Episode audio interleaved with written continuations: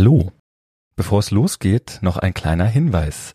Das ist der zweite Teil der zweiteiligen Episode 25 von Democratize Work zum Thema Homeoffice Sinn in der Arbeit und aktivierende Gewerkschaftsarbeit. Wenn ihr den ersten Teil dieser Episode noch nicht gehört habt, fangt am besten da an.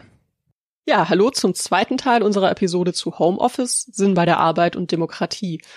Wir fragen, wie sich Homeoffice auf den Stellenwert von Arbeit in unserem Leben auswirkt und ob sich da auch neue Ansatzpunkte für Selbstorganisierung und kollektive Interessenvertretung ergeben. Mit dabei sind wieder unsere Gäste Friederike Hadering und Timo Elpelt. Professor Dr. Friederike Hadering ist Arbeitssoziologin und Professorin für sozialen Wandel in der digitalisierten Gesellschaft an der Fachhochschule Münster und Timo Elpelt ist Projektsekretär bei Verdi im Projekt Aktivierende Gewerkschaftsarbeit.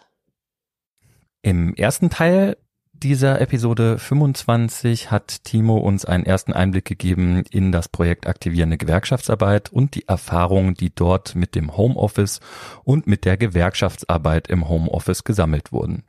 Friederike berichtete uns aus ihrer Forschung zu Sinn in der Arbeit und Entfremdungserfahrungen bei der Arbeit speziell im Homeoffice zu Pandemiebedingungen. Und wie anfangs schon gesagt, wenn ihr den ersten Teil noch nicht gehört habt, empfehlen wir euch da anzufangen. Jetzt geht's aber los mit dem zweiten Teil. um mal weiterzugehen vielleicht auch und zu versuchen auch nochmal diese beiden Stränge, also das Gewerkschaftliche und äh, jetzt quasi die Forschung zum Homeoffice weiter zusammenzubringen. Friederike, was würdest du denn sagen? Das ist jetzt vielleicht eine etwas spontane Frage, aber vielleicht kannst du ja da trotzdem was sagen. Was sind vielleicht auch ja so Erfolgsfaktoren für auch das kollaborative Zusammenarbeiten, die eben auch sinnstiftend sein können, die ja unter Umständen auch in der gewerkschaftlichen Arbeit angewendet werden könnten? Ähm, ja, ich glaube, insgesamt ähm, ist es immer noch so, dass es eigentlich ein großer Lernprozess ist und je ähm, je mehr Erfahrung wir sammeln, wie Interaktion digital gut funktioniert, desto besser wird die am Ende auch. Also beispielsweise hattest du ja eben das Stichwort der Zoom-Fatigue genannt. Und es gibt ja mittlerweile ganz viel Forschung genau zu dem Thema. Wann entsteht Zoom-Fatigue? Das entsteht vor allem dann, wenn man selber sehr passiv ist. Ja, das heißt, ähm, wenn ich selber aber gefordert bin in einer Interaktion, wenn ich selber sprechen und denken darf, ähm, dann ähm, ist die Wahrscheinlichkeit, das zu erfahren, halt deutlich geringer. Und das bedeutet, ähm, man muss sich halt dann äh, für das Digitale andere Formen der Interaktion überlegen, die das äh, von vornherein mit einberechnen. Also es gibt ja auch ähm, auch Studien zum Thema digitale Lehre beispielsweise, die das genauso sagen. Also wenn man die Lehre dann so gestaltet, dass jetzt nicht der Dozierende oder die Dozierende einen langen Monolog hält, sondern wirklich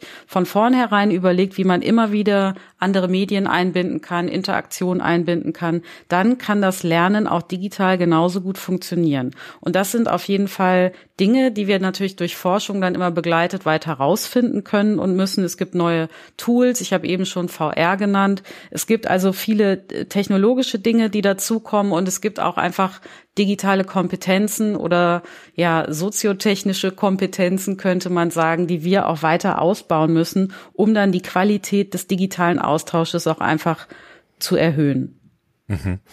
Genau, dann kommen wir doch direkt mal auch zu eurer Arbeit, Timo. Als wir uns vorher unterhalten haben über das Thema, ähm, meintest du auch, ihr habt da versucht, mit unterschiedlichen Methoden auch zu arbeiten, Plattformen zu schaffen, auch digitale.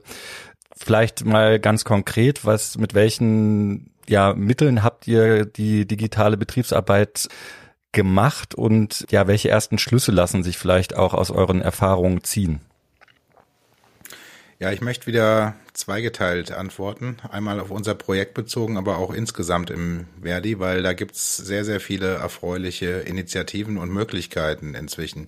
Also auf Verdi gesamt kann man sagen, es gibt zu den unterschiedlichsten Themenfeldern auch Zielgruppen, Kolleginnen bezogen, ähm, ne, zum Beispiel Podcasts. Ähm, es gibt kleine äh, sowas wie Learning Snacks, wo man sehr innovativ sich mit Themen auseinandersetzen können und das auch vom Smartphone bedienen kann.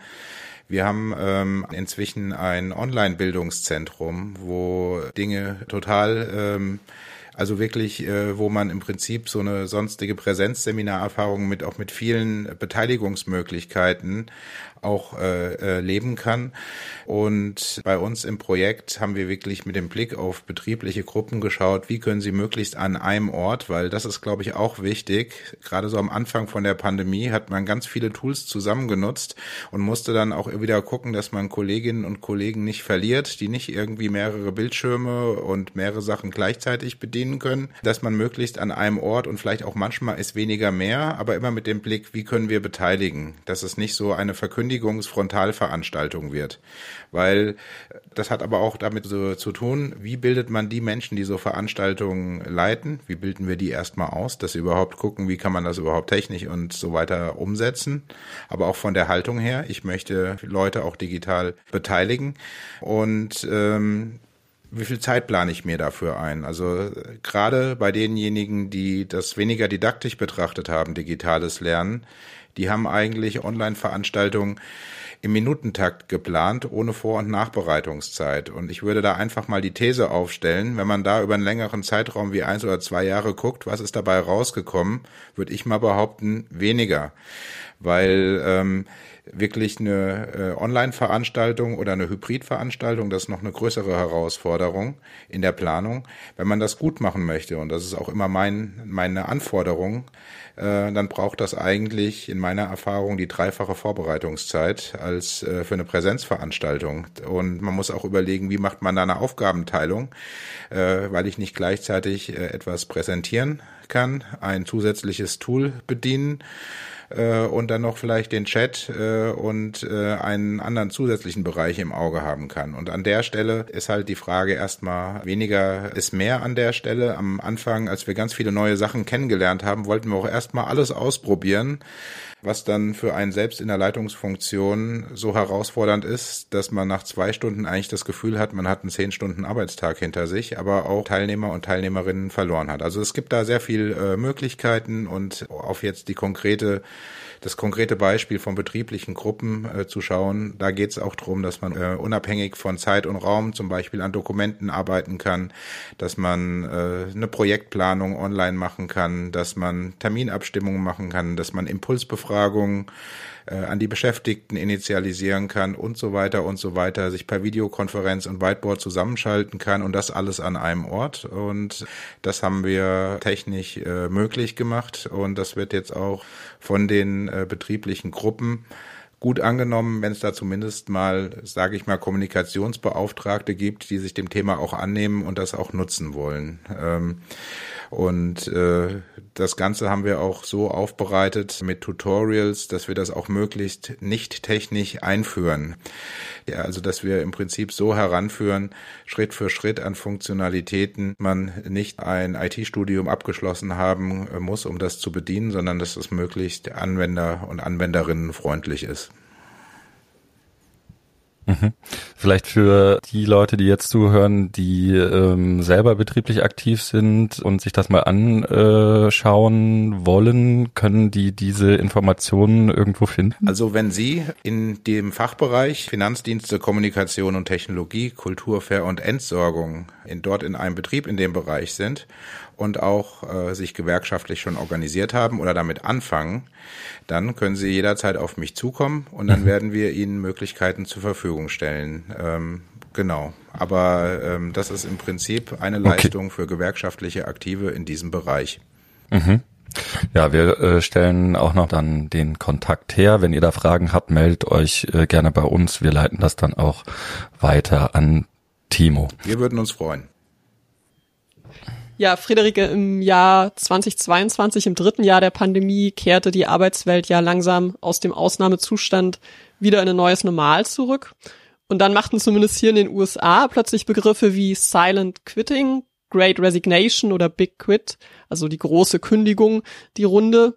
Auch wenn das in großen Teilen eben, glaube ich, vor allem ein US-amerikanischer Mediendiskurs war, Kannst du was drüber sagen, inwiefern die Pandemie wirklich zur veränderten Wahrnehmung von Arbeit für das Leben von Menschen, also vom Stellenwert von Arbeit für das Leben von Menschen geführt hat. Mhm.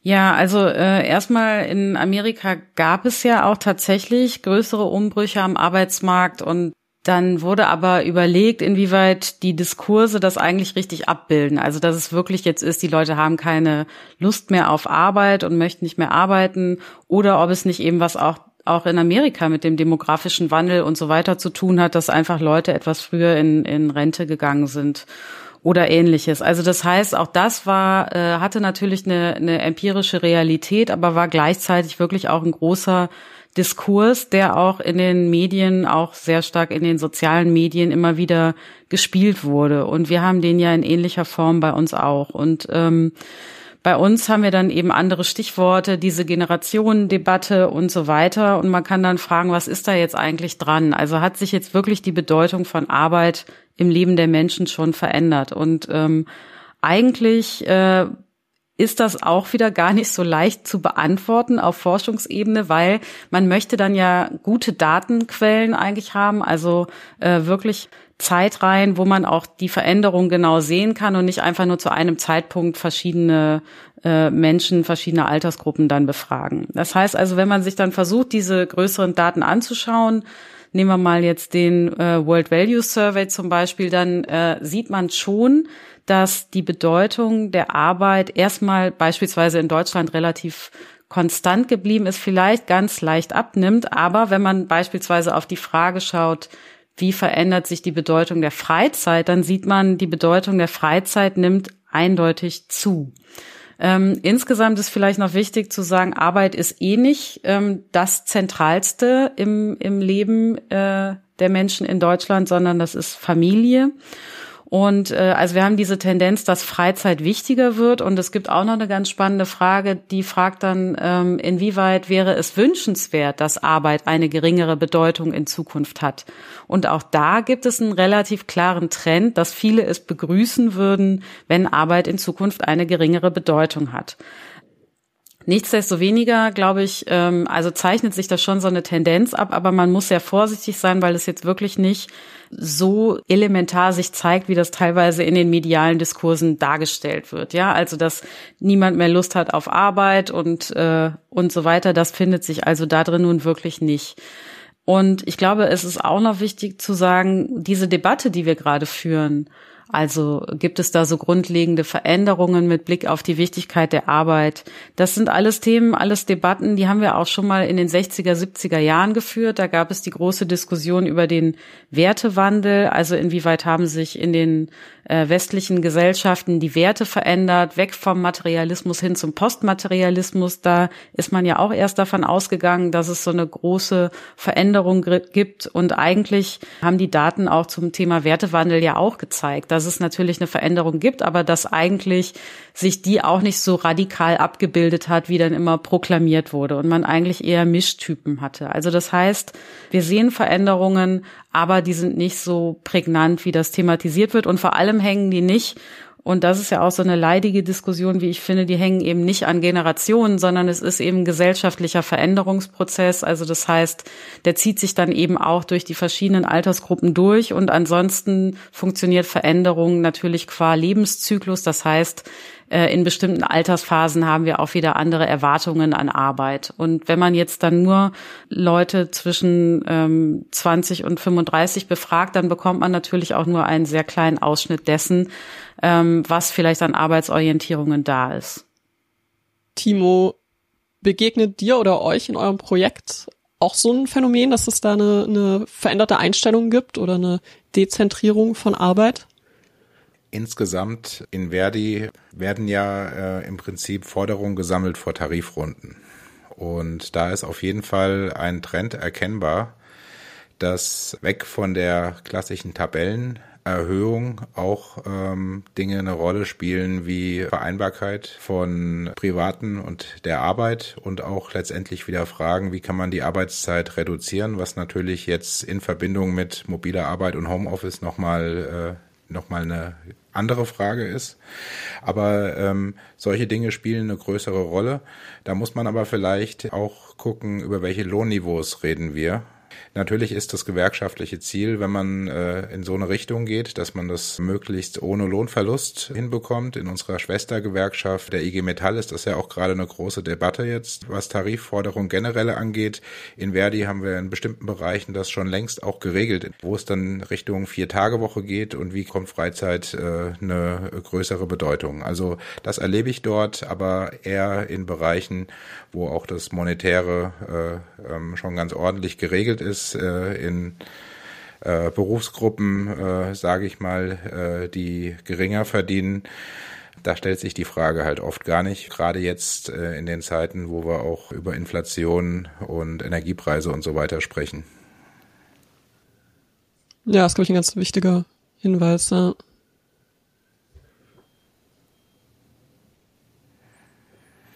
Ja. Ja, Luxus, Luxus, Luxusproblem würde ich nicht sagen, aber ähm, äh, die Frage, äh, wie viel Freizeit man hat, muss man sich leisten können.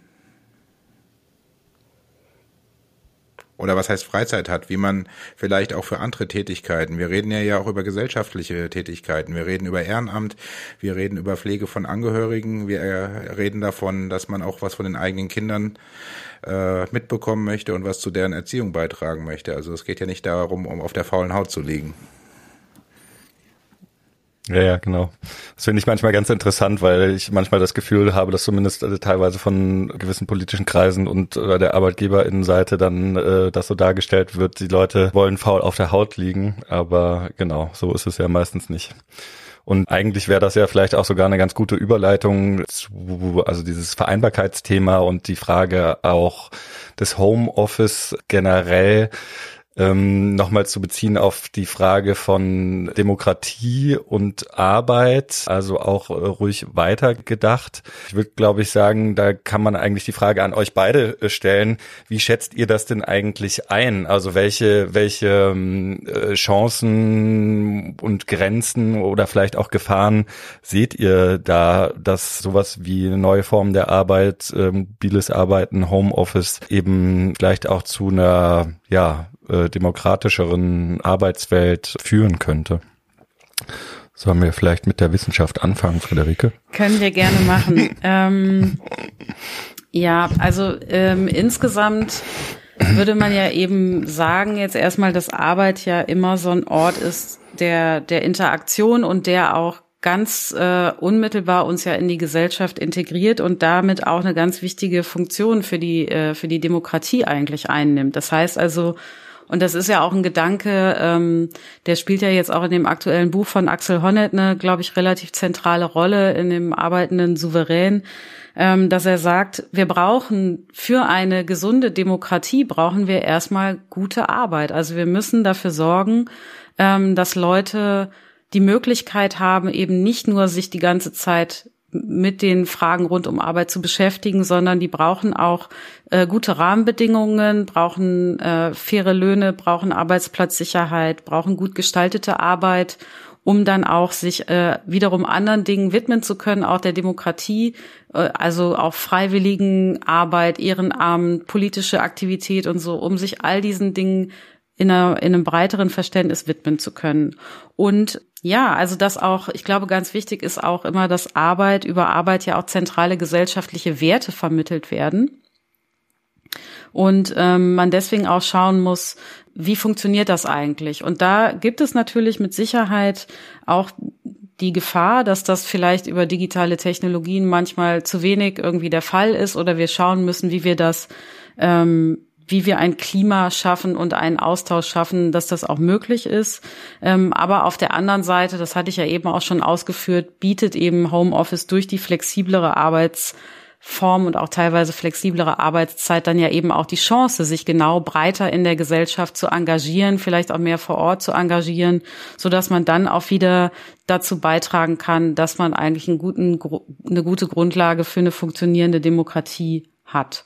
Und ähm, vielleicht noch ein Punkt, der, ähm, der da auch noch wichtig ist.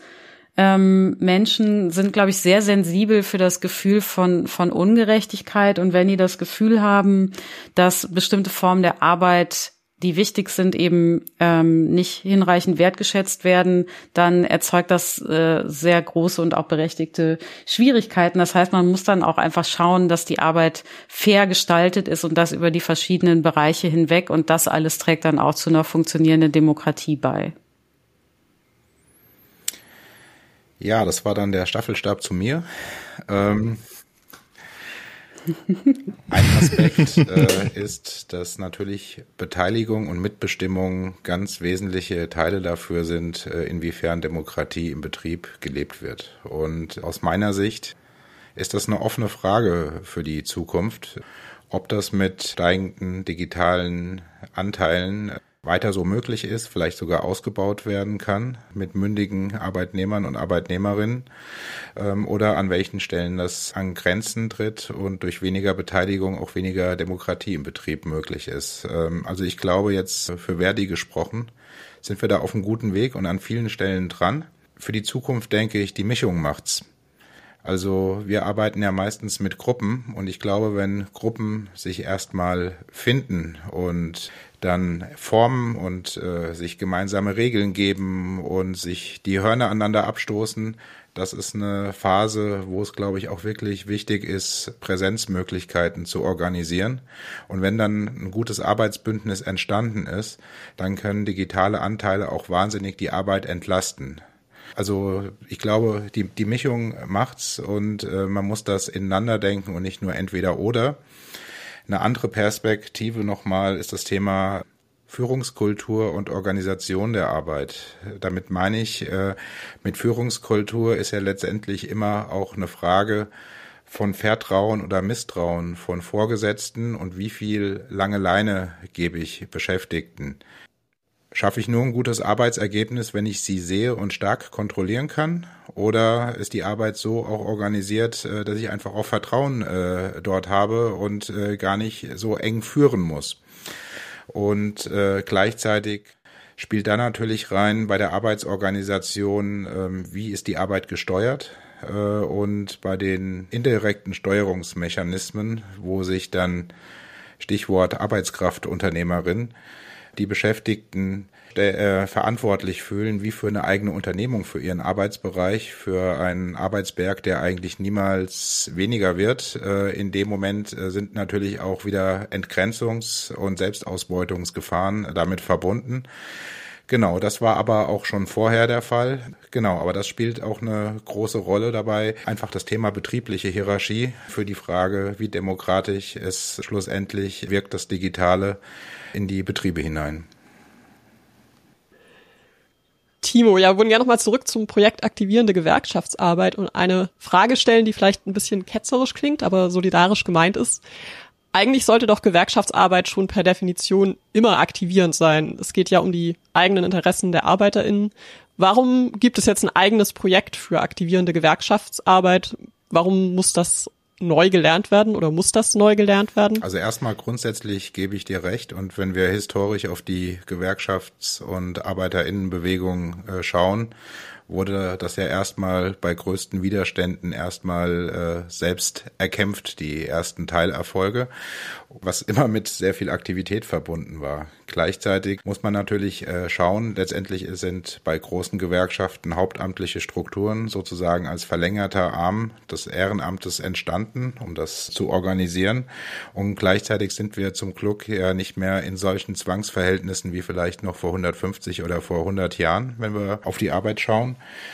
Da muss man natürlich schauen, was ist in den letzten Jahren in der Arbeitswelt passiert. Also auf der einen Seite erleben wir Bereiche, wo es Ausgründungen von Firmen gibt, wo es Tarifflucht gibt, äh, wo es prekäre Arbeitsbereiche gibt dort, wo ja auch das erklärte Ziel ist, äh, im Prinzip die Arbeitsbedingungen zu verschlechtern oder auch mit schlechten Arbeitsbedingungen eine Unternehmung zu beginnen. Und an der Stelle ist natürlich erstmal ganz viel Aufbauarbeit gefragt. Und wenn es darum geht, im Prinzip erstmal Bereiche zu erschließen und zarte Pflänzchen, die vielleicht eigeninitiativ entstanden ist, die zu stärken und zu helfen, Strukturen aufzubauen, das wäre so ähm, ein äh, Punkt, wo wir dann ins Spiel kämen, unterstützend. Ohne das in Stellvertretung zu machen. Es geht immer darum, wirklich die Kolleginnen und Kollegen zu befähigen, letztendlich eine stark selbstgeprägte und selbstverwaltete Struktur im Betrieb aufzubauen. Genau, also das ist ein klassisches Beispiel und äh, als Folge dessen, dass wir wirklich auch eine recht starke Mitbestimmung in den Betrieben verankert haben, ist natürlich auch immer die Frage, wie wird die gelebt? Das kann in zwei Richtungen gehen, dass auch unsere Kolleginnen und Kollegen in der gesetzlichen Interessensvertretung zum Beispiel, also in Betriebs- oder Personalräten, dass die sehr viel auf Beteiligung setzen. Aber es kann natürlich auch zu einer Tendenz führen, das Beste für die Kolleginnen und Kollegen in Stellvertretungen herauszuholen.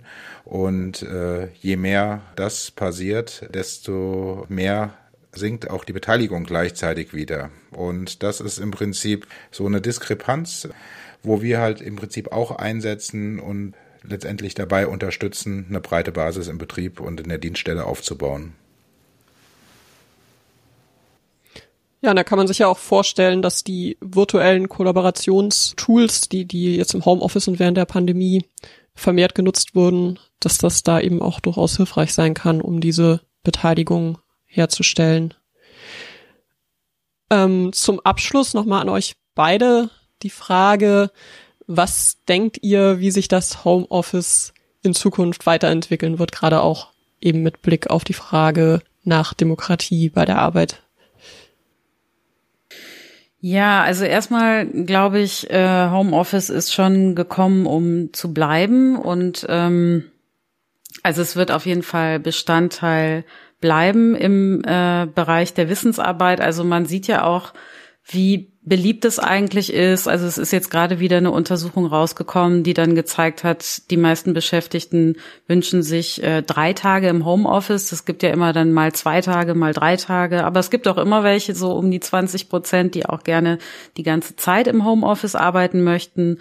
Ähm, und ähm, also insofern glaube ich, ähm, bleibt das. Ähm, was man immer sehen muss, es betrifft ja einfach nur ähm, einen bestimmten Teil der Beschäftigten und das, ähm, das wird sich auch, glaube ich, nicht fundamental verändern. Also es ist immer angewiesen auf, auf Wissensarbeit und auch in dem Feld ist ja tatsächlich auch durch die äh, neue Generation der künstlichen Intelligenzen, die wir jetzt haben, ist da ja tatsächlich relativ viel Umbruch entstanden. Also auch das wird ja spannend sein, das weiter zu verfolgen. Ähm, was ich noch glaube ist, ähm, dass wir natürlich unsere Kompetenzen eben erweitern, also das heißt besser werden ähm, im Umgang mit neuen Technologien, neuen Tools, ähm, die Interaktion im Homeoffice besser machen können.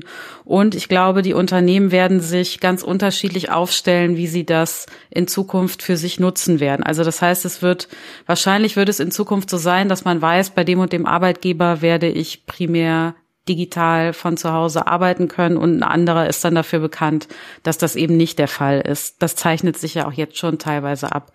Ähm, und man kann ja dann auch fragen, was ist sonst noch wichtig und vielleicht auch wünschenswert. Ähm, ich glaube, wichtig ähm, für die Frage, wie sich das weiterentwickeln wird, ist dann noch, ähm, wie schaffen wir das eben wirklich, Homeoffice gesund zu gestalten. Ne? Also ähm, mit Blick auf die körperliche Gesundheit, aber eben auch die mentale Gesundheit. Also ähm, wir wissen, dass ähm, genau die Bewegung eigentlich nicht hinreichend ist ganz oft. Ähm, wir brauchen da gute Rahmenbedingungen, also gute Strukturen auch von den Arbeitgebern, das irgendwie zu fördern. Und wir müssen natürlich dann auch die Kompetenzen der Beschäftigten selber fördern, da eine gute Selbstsorge zu betreiben, dass das nicht in äh, in Form der Selbstausbeutung endet. Und gerade auch die psychischen Erkrankungen haben wir ja auch eine relativ hohe Rate und äh, viele Dinge am Homeoffice sind dem auch eigentlich nicht besonders zuträglich. Also die auch wieder zu wenig Bewegung, zu langes Sitzen, zu viel Bildschirmarbeit.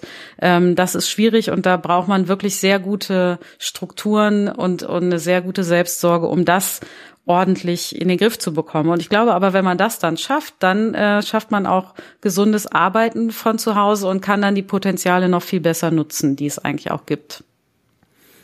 Also ich äh, schließe mich weitgehend an.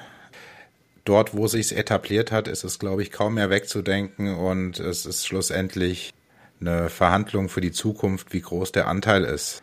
Einmal aus Sicht äh, der Beschäftigten, aber auch äh, aus Sicht der Unternehmung, was ist an der Stelle sinnvoll.